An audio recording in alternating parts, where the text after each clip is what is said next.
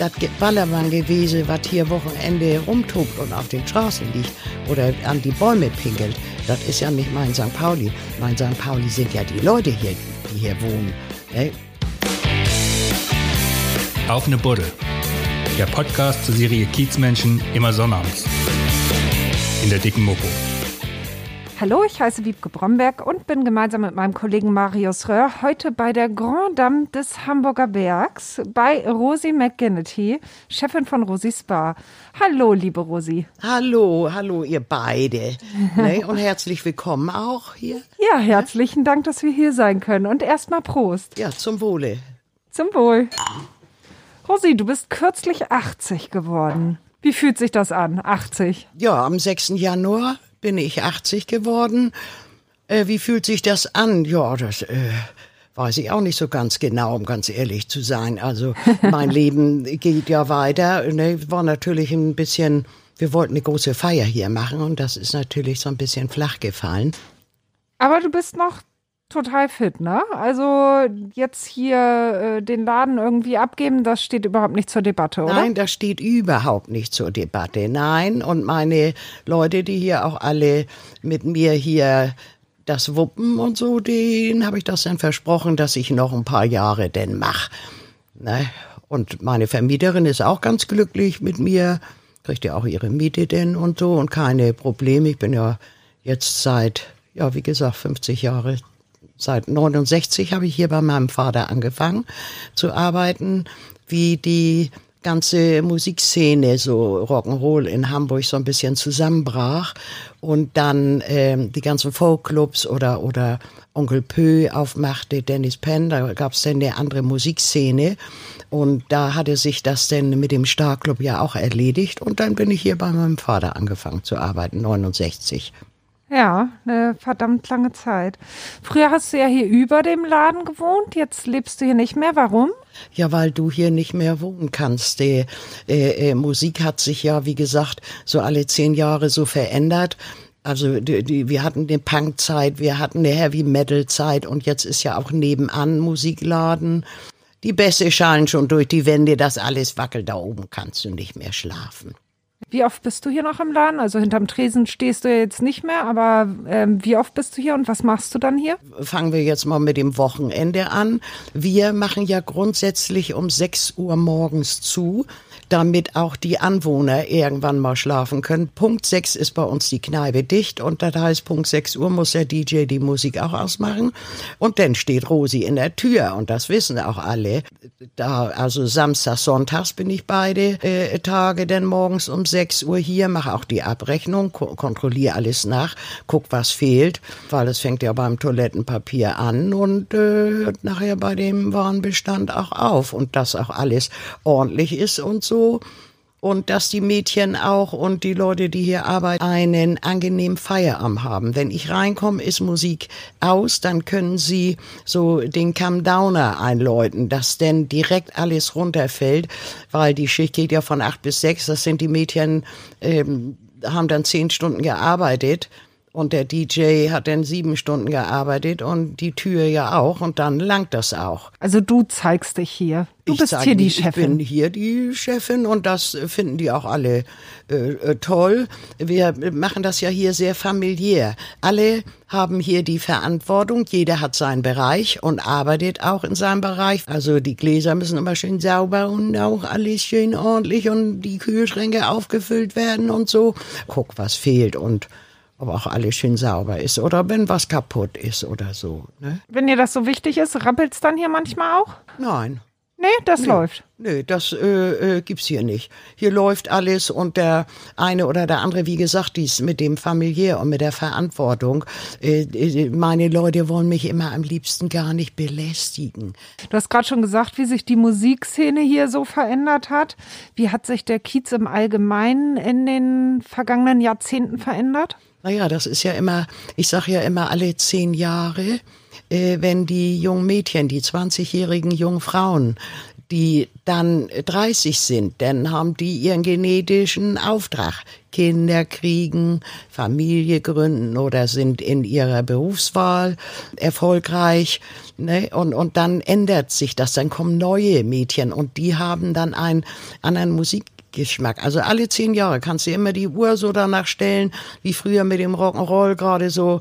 Der Musikgeschmack, das ist verwischt sich ja auch. Und dann gibt's ja auch hier äh, R&B und dann gibt's dies oder das. Aber es gab ja auch Punk und, und äh, Heavy Metal wie gesagt, so mit der Soul-Musik und dann kommen neue deutsche Künstler. Das ist immer, kommt mit dem Klientel, was denn kommt. So kommt denn auch so der Musikgeschmack und danach richten wir unsere Musik auch aus. Wir, wir sind ja auch angesagt für gute Musik. Mein Sohn hat das ja in den 90er Jahren hier auf dem Berg aus der Taufe gehoben. Der ist ja angefangen damit hier auf dem Berg, DJ-Pult und hat er sich selber dahinter gestellt. Und das war ja denn auch der Renner. Wir waren, glaube ich, so die angesagteste Kneipe mit. Ja, aber wie hat sich das Leben auf dem Kiez verändert? Der Kiez an sich, jetzt fernab der Musik? es ist ja immer schneller, höher, weiter. So ist denn auch mehr Szene auf St. Pauli gekommen. Ne, aber, aber so groß verändert. Menschen sind ja immer Menschen. Ne? Also ich kann nicht sagen, dass es jetzt, ähm, ja, früher wurde mit der Faust geboxt und heute nimmt man Messer oder haut mit, mit irgendwas anderes zu. Ne? Aber das ist ja ein Problem, äh, äh was es überall gibt. Ne? Nicht nur auf St. Pauli. Ja, klar. Gibt es hier irgendwas Bestimmtes, was dich besonders nervt? Naja, was mich so genervt hat, war jetzt vor Corona so ein bisschen der Einheitsbrei hier auf dem Berg. Ne? Denn äh, wir suchen uns immer tolle DJs aus und dann legen sie gleich nebenan auf und legen da auf. Und das wusste ich schon äh, vor Corona, dass das hier so ein Einheitsbrei wird. Und dann gibt's so eine äh, Ballermann-Attitüde. Denn natürlich das mit den Kiosken, das gefällt mir natürlich auch nicht, weil das auch enthemmt, wenn man so für kleines Geld sich den Kopf da voll säuft und dann zu den Türstehern, ne, du Arsch, geh mal an die Seite oder lass mich mal rein, du Arsch. Ich meine, wo, wo leben wir denn? Ne, das gefällt mir sowieso nicht, aber naja, ne. Was würdest du dir wünschen für den Kiez? Naja, jetzt haben wir ja auch alle lange zugehabt und alle freuen sich nachher, wenn sie wieder aufmachen können. Und viele Leute haben ja auch ein bisschen Zeit zum Nachdenken. Ne, früher hatten so äh, Gastwirte immer so einen Erziehungsauftrag. Das weiß ich noch früher. Die Schwiegermutter von Hanne Kleine von der Ritze, also Kirsten, ihre Mutter, Karin Stahl vom äh, Eck und so, die hatten die alten Gastwirtinnen, was so meine Vorbilder waren, die hatten ja immer so einen äh, Erziehungsauftrag. Und die haben dann auch gesagt, auch aufgrund ihres Alters natürlich, ne, du benimm dich hier mal nicht so ne, äh, wenn du hier Gast sein willst, musst du dich auch hier benehmen und so. Und das ist, ne, wenn heute nun Gäste nun schon angestiftet werden, hier auf St. Pauli die Sau rauszulassen, dann weiß ich auch nicht so für kleine Kneipen. So schön finde ich das nicht. Ich finde das sowieso nicht so toll, dass man zu Gästen sagt, hier können sie sich alle wie, wie, naja, scheiße benehmen. Also das gefällt mir auch nicht, du. Na, naja. Bei dir kann man das ja sicher nicht, oder? Nee, mit Sicherheit nicht, du. Ja. Ich habe zwei tolle Türsteher, ne, auch eloquente Männer, ne, die auch das Gespräch suchen und auch konsequent hier auch nichts mit Drogen zu tun haben, sondern erwachsene, eloquente Männer, die auch sagen, du, das geht hier gar nicht und hier musst du dich benehmen. Also, na. Mhm. Was für Leute kommen hier so in den Laden? Größtenteils? Oh, äh, äh, querbeet gemischt. Ne, wir haben äh, viele aus der so Kunstszene, wir haben auch viele Musiker, wir haben ganz normale Leute, ne, weil die Leute, die hier kommen, kommen hier wegen der Musik und da wir hier, sagen ja meine Leute auch immer hier so die besten DJs haben, äh, die auch engagiert äh, Musik machen so und auch nicht nur ne, nicht den Einheitspreis, so da äh, haben wir schon sehr gute Gäste hier. Habt ihr öfter Stress mit Partyvolk hier? Im Grunde genommen haben wir öfter Stress mit äh, Partyvolk. Ne, da müsste ich Marco mal fragen, der ist ja gerade hier. Haben wir öfter Stress mit, mit, mit Partyvolk, Marco? Also ich sag mal, wenn ich das für den anderen Läden sehe, äh, ist es bei uns relativ gesittet, ja. Also die Polizei. Kleiner Erziehungsauftrag, ne? wie Rosi schon sagt, auch vorne an der Tür. Also die Polizei sagt ja immer, äh, äh, wir sind für die ein toter Laden. Das heißt, äh, sie müssen hier nicht her. Also mit unseren Leuten. Hier wird drauf geachtet, Mensch, wo soll das sonst hinführen? Ne? Erzähl mal von deinen Anfängen. Du hast 59, glaube ich, ähm, als Kennerin angefangen, ne? Ja, das äh, war so. Ähm, ich komme ja im Grunde genommen so vom, vom Boogie-Woogie, von der Rock'n'Roll-Musik. Also früher nannte man das Boogie-Woogie. Knut Kiesewetter war ein Jatzer. Und sein Schlagzeuger, der John hieß, die haben immer gespielt in den River-Kasematten bei Willy Breuger. Gibt's nicht mehr, ist auch öfter mal abgesoffen. Also ein Jatzer und der Schlagzeuger, der war so ein Boogie-Woogie-Tanzfan. Der hatte eine kleine Schule äh, äh, am Pinnersberg und da sind wir immer hingegangen, auch hier der Sohn von Herbert Nürnberg, Jörne, das war mein Tanzpartner, da war ich 16 und Jörne Nürnberg war 18 und wir haben richtig Boogie-Woogie getanzt mit, mit auch äh, äh, überwerfen und mit schmeißen und so. Und das war so äh, das, was meine Leidenschaft ist. Ich habe Verkäuferin gelernt, Fachverkäuferin. Und äh, äh durch das Tanzen bin ich äh, öfter dann in die Roxer Bar nach St. Pauli gegangen. Das war der einzige, der hatte auch eine Musikbox und da sind wir immer mit einer Gruppe hingegangen, um da Jive oder Boogie Woogie zu tanzen als der Kaiserkeller aufmachte, also der erste Laden für junge Leute, da bin ich öfter hingegangen. Das waren ja so richtige Barfrauen, noch so ältere Frauen, so Barfrauen, Barfrauen, was man sich früher unter Barfrauen dekoltiert und so. Ne, und ich habe da öfter, wenn da so viel zu tun war, habe ich dann immer gesagt, du soll ich dir mal hier ein bisschen helfen, da abräumen und Aschenbecher sauber machen und so weiter.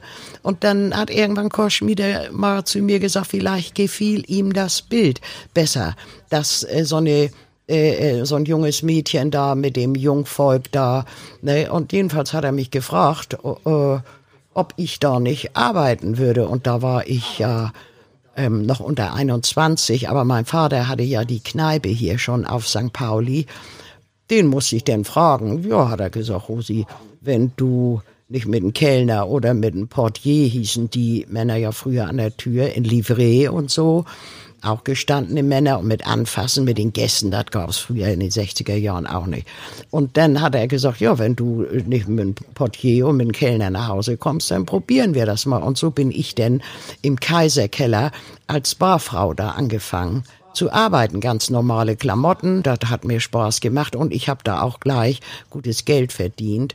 Und ungefähr vier oder fünf Wochen später, hat wohl Koschmieder so gut gefallen, ist dann äh, äh, Ruth Lallemann äh, angefangen, eine Freundin von mir, die später auch eine Liebe von Paul McCartney war. Also die hatten, waren auch ganz verliebt und so. Ja, Ruthchen, Lalle. Hm. Ne? Und so waren wir denn die Barfrauen und das hat Kosch wieder gefallen. Und so bin ich denn im Kaiserkeller angefangen und hab denn da gearbeitet.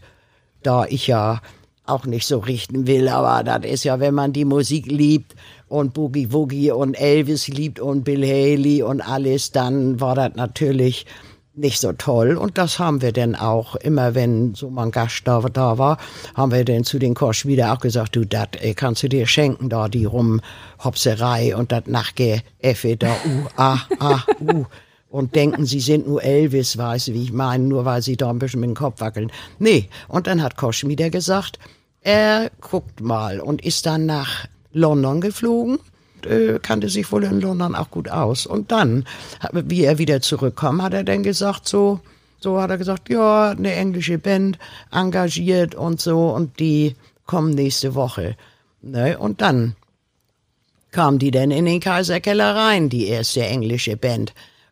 Ne, we all, we all started. Ne, so, Ne, also dann kam Sheridan da mit den Jets an und äh, ich sollte sie dann bedienen und ein bisschen Englisch hatten wir ja auch in der Schule gelernt. Also so ein Bier, so ein Bier und, und so, das war ja alles äh, nicht ganz so schwierig. Ne? Und dann sind die auf die Bühne gegangen, na ja, und dann kann ich dir sagen, du, Ne, eingeplackt in die Amster, ihre Gitarren und dann sag ich dir, du, ne, und dann ging das los, du.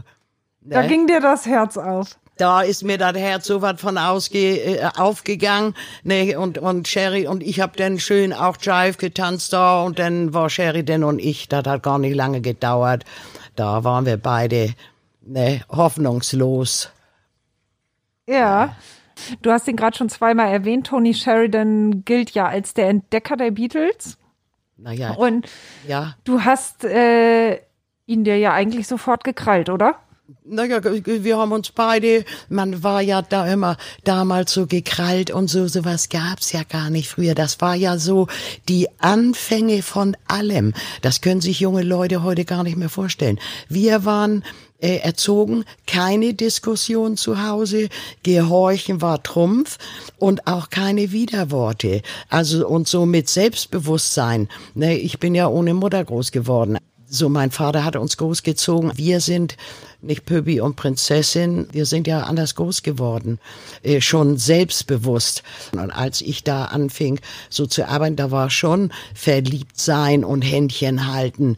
Das war für alle Trumpf. Junge Huren gab's da auch noch nicht in der Zeit. Das waren alles so mehr oder weniger 30-Jährige. Das waren eher so 30, 45, 40-jährige Frauen, die äh, in der Prostitution gearbeitet haben. Das war alles früher noch nicht so die 80er, äh, die 68er nachher, wie wir uns alle so durch die Musik, die hat uns alle so ein bisschen frei gemacht. Durch die Musik, Rock'n'Roll, ne, mit dem Schlagzeug und mit den ersten Bass- und Gitarren-Solos, da ist bei uns, wie gesagt, der gordische Knoten geplatzt. Und dann haben wir angemeldet, was wir wollten, sozusagen. Aber wie bist du Toni dann näher gekommen?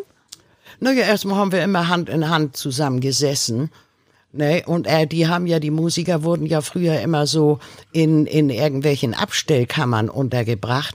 Und ich weiß noch, äh, Toni und ich, wir haben dann nach Feierabend in der Roxa gesessen, weil äh, wenn die Musiker nach Feierabend noch weg wollten, konnten sie vor zehn auch nicht wieder in ihr Loch da hinten in Kaiserkeller in der Abstellkammer rein, weil der Putzmann kam ja erst um zehn.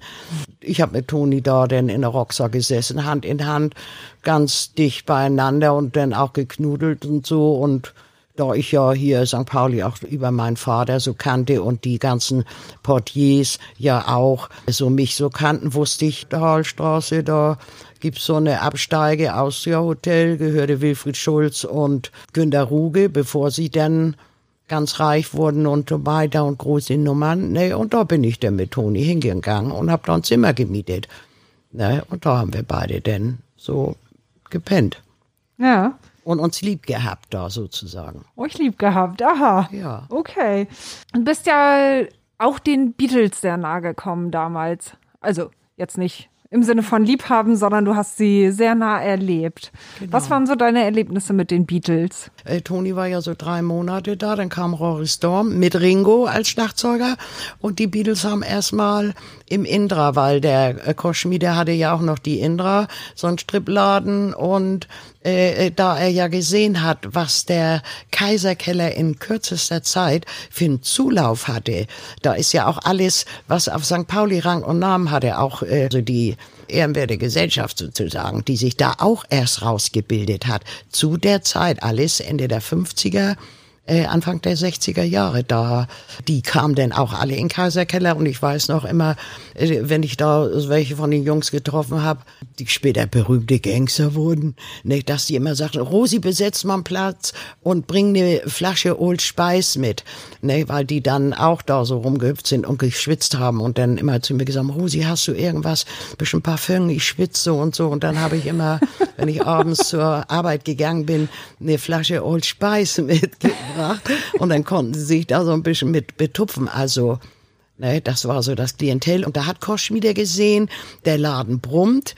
In der Indra wollte er das dann auch probieren. Und als die Beatles kamen, da sollten sie dann immer äh, spielen, wenn die Mädchen haben dann eine halbe Stunde getanzt und die Beatles haben eine halbe Stunde gespielt. Mit Ablösen erstmal, bevor er sich denn entschieden hat.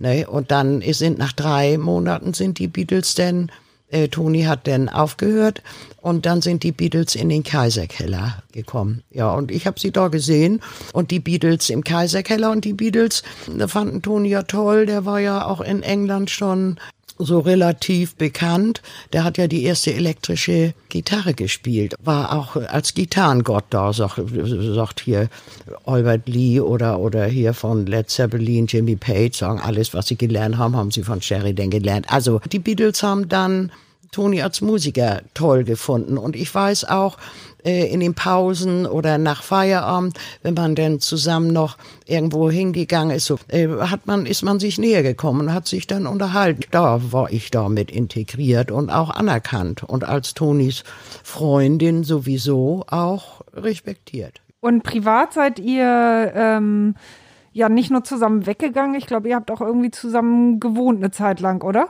Ja, als denn äh, die Beatles also Toni sollte im Top Ten spielen bei Peter Eckhorn. Da hat Toni die Beatles gefragt und die waren ja Feuer und Flamme und wollten auch und aber dann äh, so alte St. Pauli Sitte und Regeln, ne, wenn du in den einladen, aber das darfst du nicht abgeworben werden und so. Nee, aber die Beatles sind dann im, im Top Ten angefangen, aber sind dann die gleiche Nacht, dann hat Koschmieder sie angezeigt. Die hatten keine Arbeitserlaubnis, George war 17 Jahre alt, keine Einreiseerlaubnis, gar nix, ne, und stehen hier und arbeiten. Also früher war das ja mit den Gesetzen, äh, äh, aber sie sind dann von der Bühne weg verhaftet worden, die Beatles. Äh, ich glaube, Paul und George sind wohl verhaftet worden und dann wieder nach Hause geschickt. Aber dann hat Eckhorn das alles geregelt mit den Papieren, auch richtige Working Permits und alles. Und so sind die Beatles dann, glaube ich, so einen Monat später sind die dann nach Hamburg. Und dann haben sie ein paar Monate mit Toni im Top Ten gespielt. Und Toni und ich, wir wollten ja auch immer zusammen sein und der wollte auch immer nur neben mir sitzen und, und mich festhalten und so habe ich dann da oben auch immer mit gepennt. Ne? Wie hast du die erlebt? Wie waren die so vom Typ her? Ja, das waren äh, kluge, kluge Typen, die auch äh, äh, ihre, die wollten Musik machen. Das muss man jetzt wirklich so George, George Paul und und und John äh, waren ja äh, im Grunde die Beatles. Äh, Pete Best äh, war ja nachher auch weg und Stuart hatte sich ja auch anders orientiert. Aber George, Paul und, und John waren schon so Musiker und ich weiß ja, wie Toni mit denen gespielt hat. Die haben ja sind zusammen um acht abends angefangen, bis morgens um vier zusammen gespielt.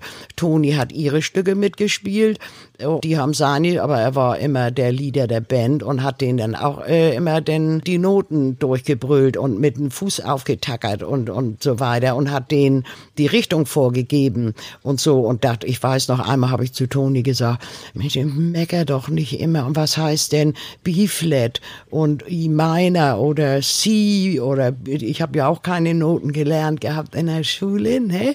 Und äh, da habe ich gedacht, weil ich dachte, Mensch, wenn der da immer reinbrüllt, C, C und und B Flat und und irgendwas mit minor auch noch dazwischen E minor oder was weiß ich, ne? Und dann hat er zu mir gesagt, Rosi, wenn Sie Musiker sind und Musik machen wollen, dann müssen Sie auch Musik machen können.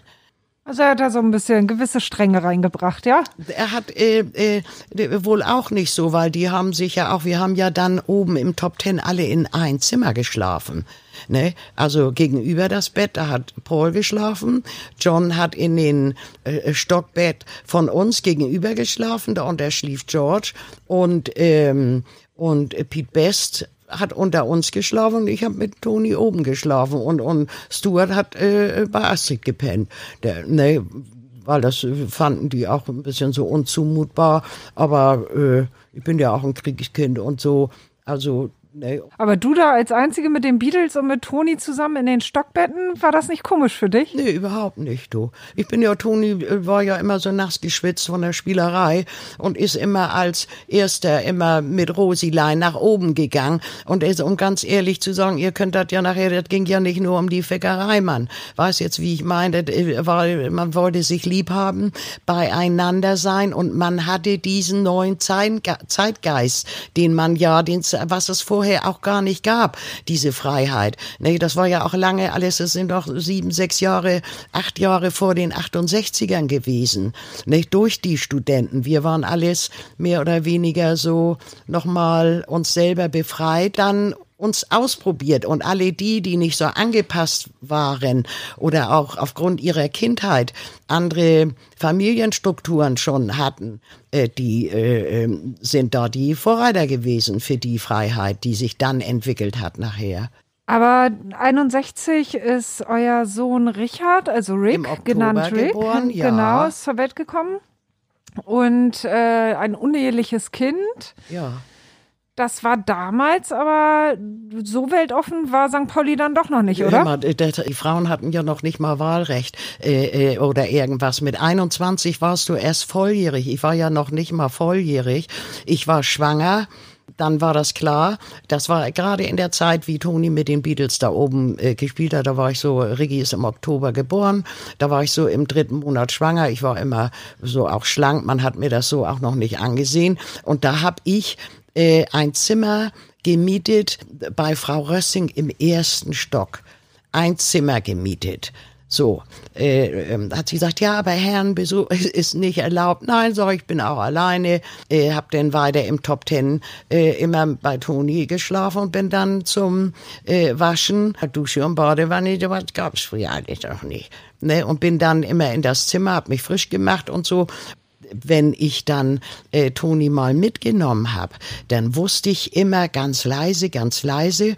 Und dann äh, ist meine Vermieterin, Frau Rössing, ich wohnte im ersten Stock, hatte da ein Zimmer, dann rannte sie immer über den Flur und Toni saß im Schrank. Ne, und dann habe ich die Tür aufgemacht und sie dann mit dem Kopf geguckt, aha, äh, äh, keiner da, Rosi ist alleine und dann ist sie einkaufen gegangen. Und das war ja natürlich auch kein Zustand. Damals gab es den Paragraphen der Kuppelei wenn du, dann sind deine Eltern in den Knast gekommen, wenn die gewusst haben, dass du unter 21 äh, mit jemanden äh, zusammenschläfst und bist nicht verheiratet. Also das war und, und, und noch ein Kind dann zu kriegen. Im Oktober ist mein Sohn geboren. Merkte ja Frau Rössing auf einmal, oh, nee, hat sie ja noch zu mir gesagt, ja, Fräulein Heidmann, äh, wenn Sie das Kind kriegen, ich lasse Sie hier nicht mehr rein. Ne? Und da habe ich gedacht, na ja, ich hätte ja immer zu meinem Vater wieder nach Hause gehen können. Er hat immer gesagt, mein Deren, zu Papi nach Hause kannst du immer kommen. Das wollte ich natürlich auch nicht. Dann kriegten wir irgendwo in der Hospitalstraße äh, so ein kleines Zimmer, da war wohl ein Kohlenkeller vorher. Ja, und dann war es, also Oktober ist Ricky geboren, er hat Horst Fascher dann gesagt, ja, Toni, ihr könnt hier ein Apartment haben, du und Rosi, wenn du April hier anfängst zu arbeiten. Und dann sind wir da, Toni, ich und Ricky, in das Hurenhaus, wo alle Gangster wohnten, alle namhaften Gangster wohnten da auf dem Flur, die Huren da auch, ja, die Zuhälter und alle. Und da habe ich dann mit meinem kleinen Ricky und mein Toni denn äh, gewohnt und da gegenüber war denn der Starclub. Aber was denn schön. Wie war denn das für dich? Ja, für mich, ich kannte das ja alles vorher schon so. Ich habe ja vorher auch im Kaiserkeller äh, schon gearbeitet. Äh, wie gesagt, das fing ja gerade so an. Mit Paul Müller war der Pate und die ganzen Zuhälter, das fing alles an. Das waren ja alles so die Jungs, die damals während des Krieges 14 Jahre alt waren, alle keine Berufsausbildung hatten, für ihre Geschwister klauen mussten. Ne, äh, in Hamburg, wenn sich das jemand heute vorstellt, während des Krieges 43, Gomorra, ne, ist Hamburg Hamburg verbrannt hier. Da, sind die Leichen waren äh, klein, die lagen auf der Straße und wir Kinder mit meiner Mutter, äh, wir sind abends mit Schuhe und Stiefel, also äh, gestiefelt und gespornt, Hut, Mütze, alles äh, Mantel, äh, Schuhe an und bei Fliegeralarm wurden wir aus den Betten gerissen in nächsten Luftschutzbunker, so lange wie, wie, wie der Fliegeralarm vorbei war und dann konnten wir entweder in die zerbombte Wohnung oder sonst wohin. Das kann sich doch heute gar keiner mehr vorstellen. Wenn du als Kind diese Erinnerungen alle hast, ne, und wir sind ja auch zweimal ausgebombt, die Verlängerung von der Reeperbahn äh, rechts ähm, die Jensenstraße da an der Ecke stand unter Haus. Wir sind dann äh, 43 evakuiert aufs Land. Wenn du diese Erinnerungen alle hast, dann erschreckt dich doch auf St. Pauli gar nichts mehr nachher. Ja, also war für dich auch der Umgang irgendwie mit den harten Jungs da Nein. Normalität? Ja, mein Vater hat uns ja erzogen, das heißt, und mein Vater war ja, bevor er diese Kneipe hier äh, Mitte der 50er Jahre hatte, war mein Vater ja auch immer Kellner auf St. Pauli. Nee, außer der Kriegszeit jetzt hier. Mein Vater hat ja hier rauf und runter überall gewahrt, äh, gearbeitet. Mein Vater war auch Oberkellner, hochgelobt, Chef de Rang. Und mein Vater war ja hier äh, auch eine Größe auf St. Pauli, Charlie Heidmann, äh, äh, weil er in seinem Beruf so äh, so gut war und alle das auch gut fanden, dass er seine drei Mädchen erzogen hat und nicht ins Heim gegeben hat und was weiß ich nicht alles, ne? nach mhm. dem Tod der Mutter sozusagen. Ne? Ja. Und wie haben die Zuhälter da im Hurenhaus, als du da gelebt hast, wie haben die dich behandelt? Ja, die waren ja alle so ein, zwei Jahre älter als ich. Das war ja alles, das waren ja meine Jungs aus dem Kaiserkeller schon.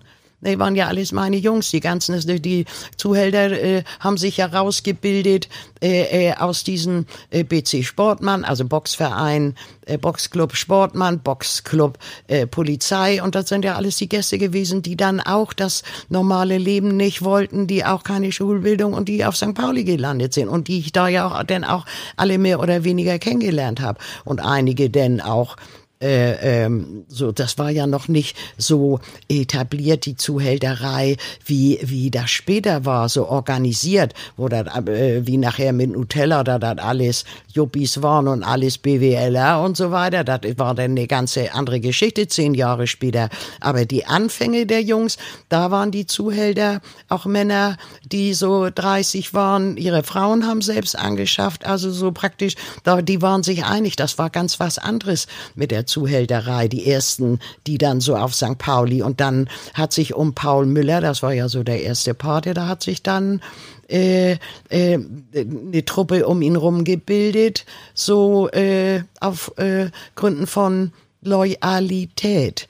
Ne, dass er gesagt hat, wenn du für mich machst, sorge ich dafür und so und so, wie das denn so klappt und so. Mhm. Ne? Lass uns mal zu Toni zurückkommen. Ähm, wie lange wart ihr dann zusammen und warum ist es dann zur Trennung gekommen?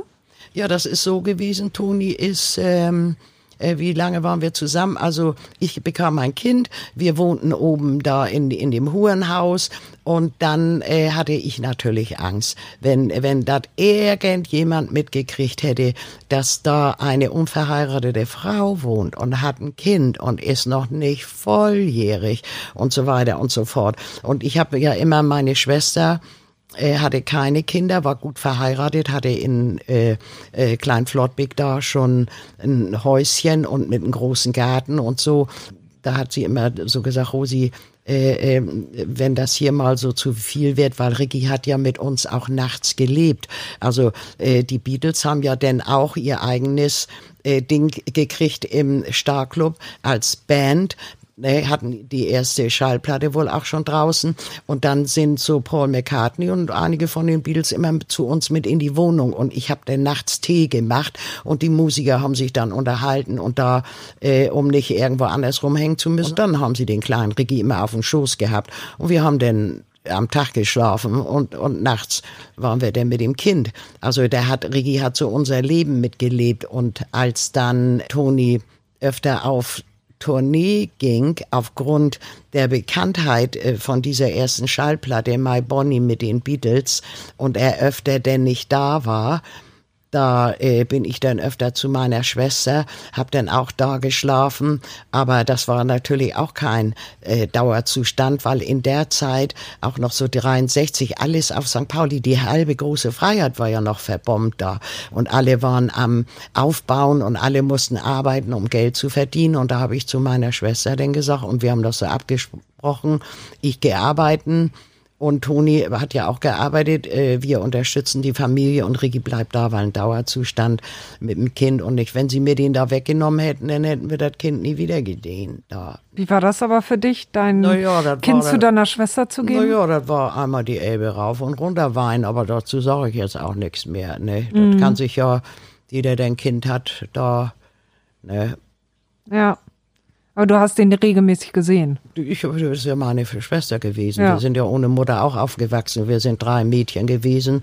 Da war so in Familie, da bin ich natürlich immer auch gewesen. Aber das war natürlich auch ein anderes Leben. Wie kam es denn dann zur Trennung von Toni? Ja, das war denn so. 67 war das ja, äh, war das schon so angezeigt, dass der Starclub da die, die Pforten zumachen muss und dass das mit der Musik nicht mehr so läuft. Und ich bin natürlich, um Geld zu sparen, mit Toni auch öfter dann immer bis 67 äh, auf Tournee gegangen mit äh, Jerry Lee Lewis, auch in England und dann hier mit Spencer Davis in ganz Deutschland und so und habe äh, immer so äh, das Geld versucht zusammenzuhalten, weil Toni so mit Geld war halt alles, was Musik betraf, da war er der Größte, aber alles, was das Leben, dass man äh, Miete bezahlen muss und essen und trinken und so, nicht, da, das war nicht so ganz seins. Und Horst Fascher kam aus dem Knast, der hatte ja denn äh, wegen Totschlags da 63, glaube ich, bis äh, 27 kam aus dem Knast und kam dann bei uns an. Wir hatten mittlerweile eine Wohnung in der Osterstraße und hatten gerade ein Zimmer eingerichtet und wollten dann auch äh, so, äh, dass Rigi zu uns kommt. Aber das war dann natürlich mit diesen ganzen äh, Rockgeschichten so ein Engagement einem so in alle 14 Tage und so da ganz ist es dann auch ein bisschen schlecht mit das Geld. Und Horst kam aus dem Knast und hat dann zu Toni gesagt, du, wir könnten drei Monate nach Vietnam gehen für die Amerikaner zur Truppenbetreuung und da verdienen wir richtiges Geld und dann ne und Toni hat dann zu mir gesagt, äh, Rosi, was meinst du denn? Ne, soll ich da mitgehen und so? Und hier ein irischer Schlagzeuger und ein Deutscher, der bei Ma Mama Bettys Band gespielt hat, Volker Tondorf als Bassspieler. Dann habe ich gedacht, na ja, drei Monate. Ne? Und ich arbeitete in der Zeit irgendwo, weil ich habe immer überall arbeiten können. Mich haben sie immer mit Handkuss genommen. Von der Maloche her wussten sie alle, Rosi kann arbeiten und und so weiter. Ne? Und dann ist er nach, mit Horst denn nach Vietnam äh, gegangen mit der Band. Und dann kriegte ich immer schöne Briefe, auch so 16 Seiten lange Briefe, wo Toni auch schön gemalt hat und alles und so. Geld gab's denn so erstmal nicht. Na, ich habe dann immer gedacht, der bringt nachher irgendwann das Geld äh, mit und so. Und dann habe ich in der Blockhütte eine kurze Zeit gearbeitet und das war dann so 68 genau. Ja, und dann äh, hörte ich, sagt, da hat Toni mir den Brief geschrieben, oh, ich gehe vor die Hunde und, und äh, so äh, verkauft die Wohnung und, und alles und sonst äh, sterbe ich hier und bla bla bla. Naja, das habe ich dann gemacht und dann habe ich mal auf Post von ihm gewartet, wo ich nun hin soll und wie ich da nach Vietnam komme. Ne, hab in der Zeit äh, im Autopark in der Lincolnstraße äh, gewohnt und habe immer gewartet, dass ich jetzt irgendwie mal einen Brief kriege, wie ich nach Vietnam kommen soll. Ne, ja, und dann habe ich von ihnen da drei Jahre nichts mehr gehört.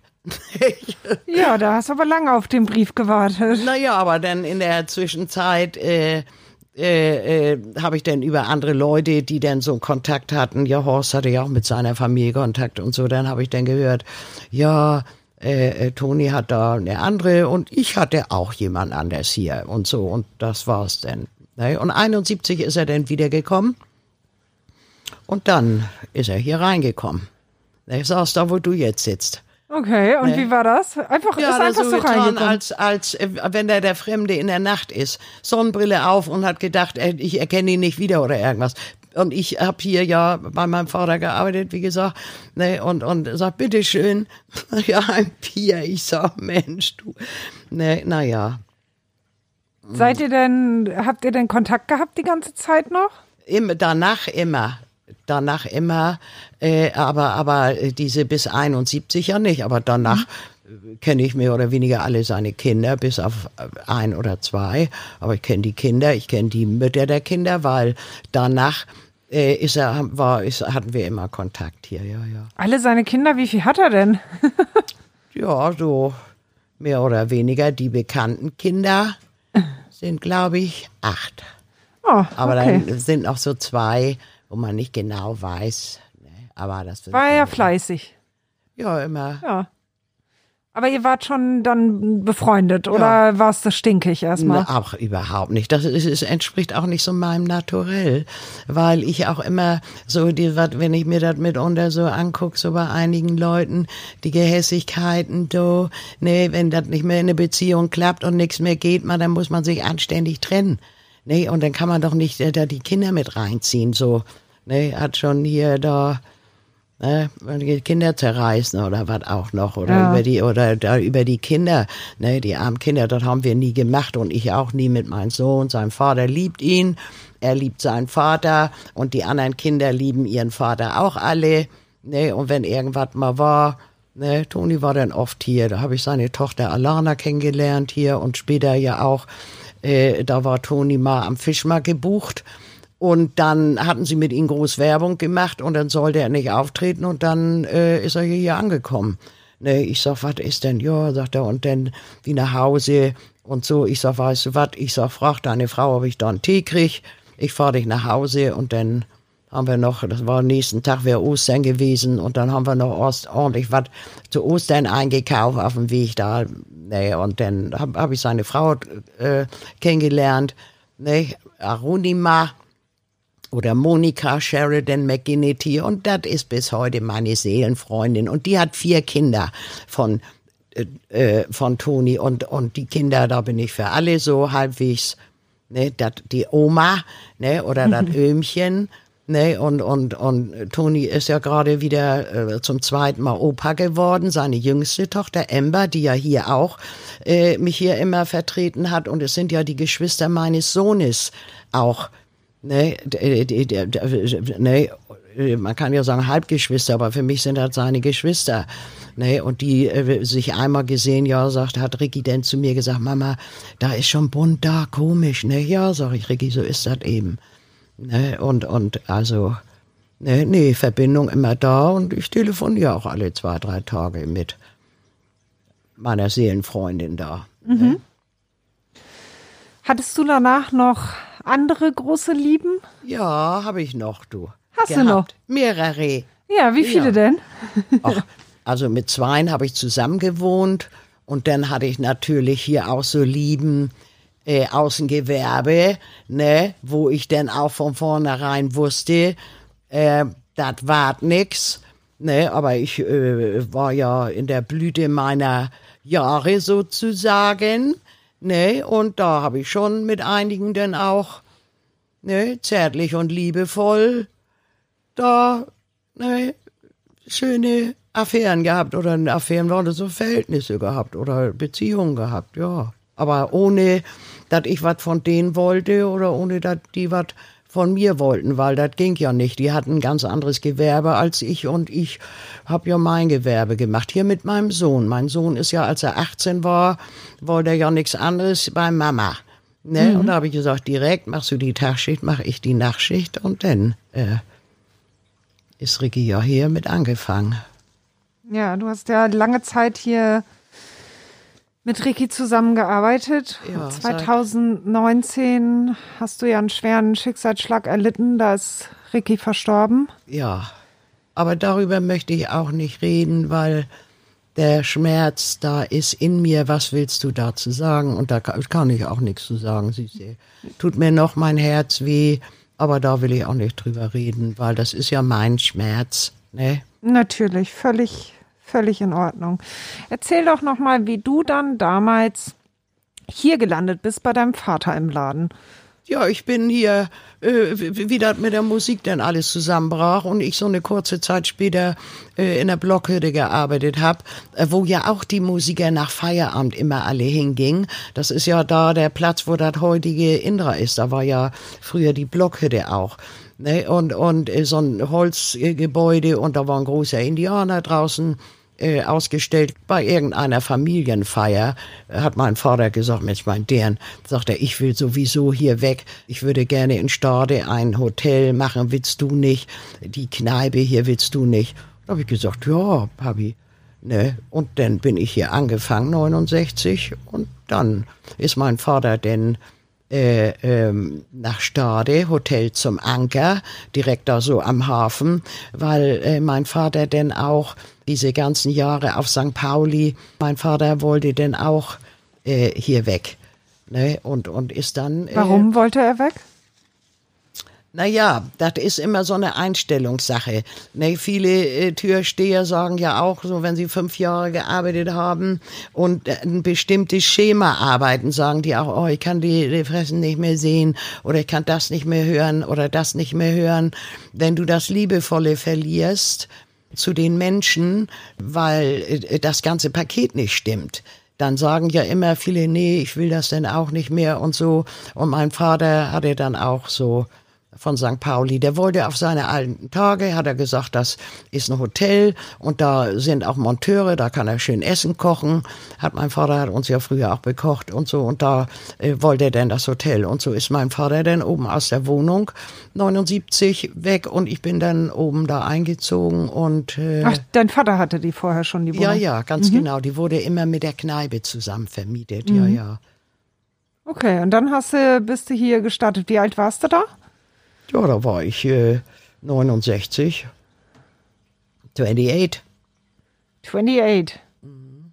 Ja, aber eigentlich ja noch recht jung als da Chefin, war ich oder? auch noch jung und war auch, ne, in voller Blüte und so weiter. Also ne, mir mein ganzes Leben. Ich habe so keine Schwierigkeiten mit mir selber auch. Du. Das ist schön, wenn man das ja. sagen kann. Ja. Aber du hast den Kiez nicht über. Nee. Ist ja mein, mein, ist ja mein Zuhause und meine Familie auch. Aber der Kiez ist ja nicht das Ballermann gewesen, was hier Wochenende rumtobt und auf den Straßen liegt oder an die Bäume pinkelt. Das ist ja nicht mein St. Pauli. Mein St. Pauli sind ja die Leute hier, die hier wohnen. Ne? Mein Vermieter hat ja jahrelang seine Backstube hier nebenan und hat Brötchen gebacken. Und in der Hein-Heuer-Straße war, ja war ja auch ein Milchgeschäft, die mit so einem, äh, auch so einem Kübel konntest du jeden, jeden Tag da ein Glas Buttermilch trinken, so mit so einer Schöpfkelle. Da war ein ganz tolles Fischgeschäft, Gemüsemann. Hier die Anwohner, die hier alle wohnten und auch die alten äh, Kneipiers, so, so wie von äh, Hannes Schwiegereltern Hans und Karin Stahl und so. Und da, das ist auch immer eine Familie, wo ich dann nach Feierabend ja auch immer noch trinken gegangen bin und so. Ne? Und auch die Leute, die ich alle gut kennengelernt hatte. Nachher auch so Wilfried Schulz, da bin ich auch ins King George und nachher in die Sheila. Ne? Da haben Jungs gearbeitet, auch die dafür Ordnung gesorgt haben und so. Äh, das ist, war ja immer hier. Und Crazy Horst nicht vergessen, Horst Schleich. Ja, Horst mit, ist super. Ja, das ist meine Generation und dieses eine Bild, was ich dir da gegeben habe, mit den witzigen Klamotten. Da sind wir mit Horst immer zum Tuntenball gegangen. Aber vieles, von dem du redest, gibt es ja heute so auch nicht mehr. Das ist ja nee, das alte St. Pauli. Ja, aber das hat ja äh, nichts, äh, äh, hat George Harrison ja schon gesungen. Nichts bleibt, wie das ist. Das weiß man ja auch. Ich werde ja auch älter und äh, die neue Generation wächst ja heran. Aber das sind ja, äh, wenn du, ich, ich glaube ja daran, wenn du Leuten was vorlebst in deiner unmittelbaren Umgebung und gibst da nur ein paar Atemstöße von deiner Intuition rein. Und die finden das gut und beherzigen das. Und in ihrem Umfeld geht das auch so weiter. Also meine jungen äh, Frauen, die jetzt hier arbeiten, ist ja schon die vierte Generation, die in dem Alter hier jobbt, außer ihrem Studium. Ne, die studieren ja. Ich habe ja hier die vierte Generation, die jetzt hier schon arbeitet äh, und die alle studiert haben und alle was Tolles gemacht haben und was geworden sind. Aber ihre Kinder sind auch schon 20, 25. Und, und da habe ich ja auch, die sehe ich dann immer noch mal wieder. Oder Romana mit ihren Klamotten äh, Laden, die hier auch DJing war. Äh, die hat ihren Mann hier kennengelernt. Das Kind ist 23 und äh, sie hat jetzt gerade hier, wie hier im Handschuh da, na, dieser Honka-Film, da hat sie die Leute so ein bisschen auch ausgestattet und so. Also es ist ja nichts, was hier so einiges, was wegbleibt. Das ist für die Außen, die nicht äh, reingucken können. Aber wir haben hier immer unmittelbar, oder auch meine beiden Türsteher, acht bis zehn Jahre, Mann, sind das meine gestandenen Männer, umso mehr seit mein Sohn tot ist. Ne, ist ja auch jetzt äh, im Mai zwei Jahre, da sind das so äh, meine beiden Arme, die beiden Männer, die hier arbeiten, Marco und Leon. Und meine Mädchen sind mir auch alle, nicht? ich habe die alle lieb. Und das war immer so über die Generationen so. Und wenn du, wenn sie nur ein bisschen von dem Wind, der hier weht, mitnehmen und in ihre Umgebung äh, rumpfeifen, weißt du, wie ich meine, dann mhm. ist das alles nicht so schlecht. Daran, ich glaube ja eher daran auch, äh, dass man Wellen machen muss, damit eine Bewegung entsteht und irgend, ähm, nee, wenn in meinem Alter, da mache ich auch immer noch ordentlich Wellen, du. Ja, machst noch ordentlich Wellen? Ja. in welcher Form? Na ja, auch mal mit den Nachbarn, wenn mir was nicht gefällt ne, und so weiter und so fort. Aber wie gesagt, Ja, was denn zum Beispiel? Ja, aber das will ich ja nicht erzählen. Das sind ja alles so Sachen, damit sich der andere denn nicht beschämt fühlt oder irgendwas. Das sind ja alles so Kleinigkeiten, wo man dann sagt, du, das und das oder das und das. Ne, dann äh, sagen sie ja auch, denn ja, Rosi redet nicht so und nicht so, aber Rosi redet Tacheles und so. Und, Mhm. ne, also Also bei dir eine gibt's immer eine klare Meinung. ja, Immer geradeaus. Aber anders geht das ja gar nicht. Sonst wissen die Leute ja gar nicht, was sie von dir zu halten haben, Mann. Ne, Wenn du nicht sagst, was du willst und was du denkst, dann weiß doch dein Gegenüber gar nicht, woran er mit dir ist. Du musst doch äh, genau, äh, ne, nun habe ich ja nicht mehr so viel zu sagen, Gott sei Dank auch. Ne, aber, aber so einiges, ich weiß das in meinem Familienkreis, so meine Nichten und so, die und meine Großnichten, die ich ja auch schon hab. Ich war ja nicht nur eine Mama und eine Schwester, ich bin ja auch noch eine Tante. Ne, und die sind alle immer dann immer auch Tante Rosi und das war so toll und ja, bla, bla, so. Rosi, sag noch mal, was dein Plan für die Zukunft ist. Kannst du dir vorstellen, irgendwann so eine Art Rentner da sein, so ein Pensionärin zu werden? Nein, wie soll ich das denn auch? Nein. Ne, wir haben ja alle, ich habe ich, ich habe ja eben, als ich äh, ähm, angefangen habe zu arbeiten mit 15, von morgens um sieben bis abends um sieben, einschließlich samstags, habe ich 24 Mark im ganzen Monat verdient. Als was? Und äh, als Schlachtereiverkäuferin, als Schlachtereifachverkäuferin. Aber nur weil das abends immer ein äh, äh, Wurst und ein Fleischpaket mit nach Hause gab. Weil das, was nicht verkauft wurde, es gab ja früher auch keine Kühltresen. Du musstest ja alles, äh, sowas hat es auch früher alles nicht gegeben. Und dann wurde das, was da noch lag, damit es nicht morgens vergammelt ist, äh, äh, kriegten das die äh, kleinen Verkäuferinnen mit nach Hause oder so. Ne? Und, und so, das war ja auch alles eine ganz andere Zeit. Ne? Und, und äh, ja, wie war noch die Frage? Du, die Frage war eigentlich Ja. Rentner-Dasein. Ja, Und da hast du gesagt, nein, Nein, mit äh, 15 äh, äh, angefangen. ich sehe ja die Rentnerin in meinem Alter. Ne, und das beschämt mich auch, aber ich habe ja vorher gesagt, richten kommt bei mir nicht vor, eher auch nicht groß da, ähm, andere beschämen auch nicht. Aber wenn ich die Frauen in meinem Alter hier Wochenende sehe, die Flaschen sammeln, dann frage ich mich auch, ne, dann sitzen sie da alle hübsch angezogen irgendwo in der Regierung und kriegen das nicht in der Reihe, dass unsere alten Frauen also zu zu Hause warm, im Warmen genug zu essen haben und können da zu Hause sitzen ne, und müssen hier auf St. Pauli mit 80 Flaschen sammeln, du. Ne, ich bleibe hier, solange ich kann und dann mal gucken. Also die nächsten Jahre in jedem Fall. Ja, Das ist schön. wenn ihr alle nett zu mir seid, auch vielleicht noch die nächsten 20 Jahre. Ja, du, so bis 100 kannst du auch machen, oder? mal gucken, du. Hättest du denn einen Plan, wer hier übernimmt? Das ist ja alles. So rein auch- theoretisch natürlich. Äh. Rein theoretisch würden sie alle gerne hier übernehmen, alle, die hier arbeiten. Das weiß ich ganz genau. Nur das ist jetzt immer so die Frage, meine Vermieterin ist auch noch drei Jahre älter als ich. Die hat ja auch Kinder. Und wie das nachher alles wird, das weiß man auch nicht. Ich habe sie gefragt, bevor ich einen neuen 5 und 5, also 10 Jahresvertrag gemacht habe, da war ich, wie alt war ich da, Marco? Vor einem Jahr, ne? Ja, 79. So, da habe ich meine Vermieterin gefragt. Ich sage, na, Frau Röck, wollen wir beide nochmal fünf und fünf? Mensch, hat sie gesagt, Rosi, wenn du dir das zutraust. Ich sag, ja klar. Sagt sie, da freue ich mich. Und so war dann unser Gespräch. Und so haben wir das dann auch gemacht. Ne? Okay, also auf die nächsten neun Jahre in jedem Fall. Ganz genau. Ja, schön. Dann wünsche ich dir, dass das noch ganz, ganz lange hier so weitergeht und dass du so super fit und agil bleibst und alles, alles Liebe für dich. Ja, danke, du.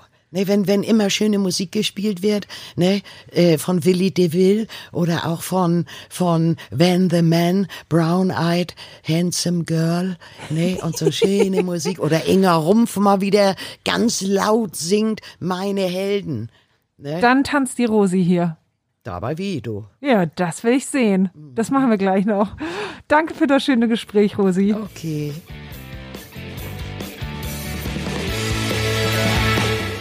So, nun noch einmal Werbung in eigener Sache. Hamburg Freihaus testen Sie die Mopo als digitale Zeitung. Fünf Wochen für nur fünf Euro. Jetzt bestellen unter www.mopo.de-testen.